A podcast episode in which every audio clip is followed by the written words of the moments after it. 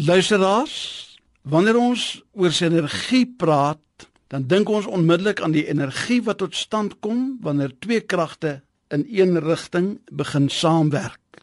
Volgens die wet van sinergie kan een os 'n las van 12 ton verskuiwe.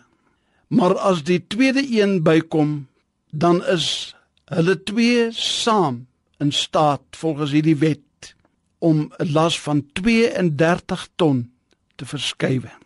Alles in die lewe waarby 'n spanpoging betrokke is, is uiteindelik suksesvol.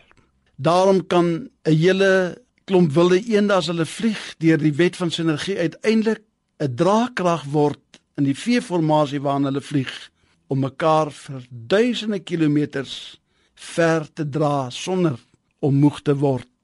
Geen generaal het ooit 'n veldslag alleen gewen nie. Geen Springbok kaptein het ooit 'n wêreldbeker alleen gewen nie. Geen organisasie wat sukses behaal het, kon dit ooit regkry sonder 'n spanpoging nie. Daarom praat die Bybel op verskillende plekke van hoe belangrik samewerking tussen broers is. Dat daar goeie sin uit te maak is in die boek Spreuke dat mense saam besin en raadpleging doen om 'n geveg te kan wen dat ons elkeen die ondersteuning sal gee in die gemeente waartoe ons geroep is en dat die kerk 'n liggaam is en elke lid 'n belangrike taak het om te verrig.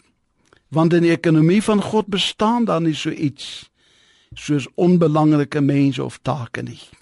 Elkeen van ons het 'n belangrike taak en as ons die groter prentjie sien word ons geroep om volgens die wet van sinergie saam te werk en 'n span te vorm.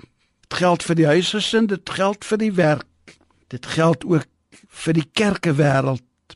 Dit is sodat ons moeilike mense kry om soms iets mee saam te werk. Maar gelukkig is daar ook maklike mense.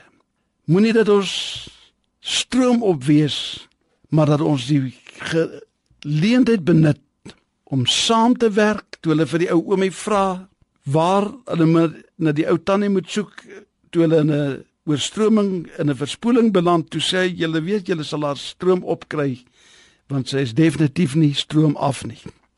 Ons word geroep om saam te werk en kom ons maak gebruik van elke geleentheid om 'n spanpoging aan te wend sodat ons met sukses en met oorwinning hierdie dag hierdie week hierdie jaar af te sluit. Amen.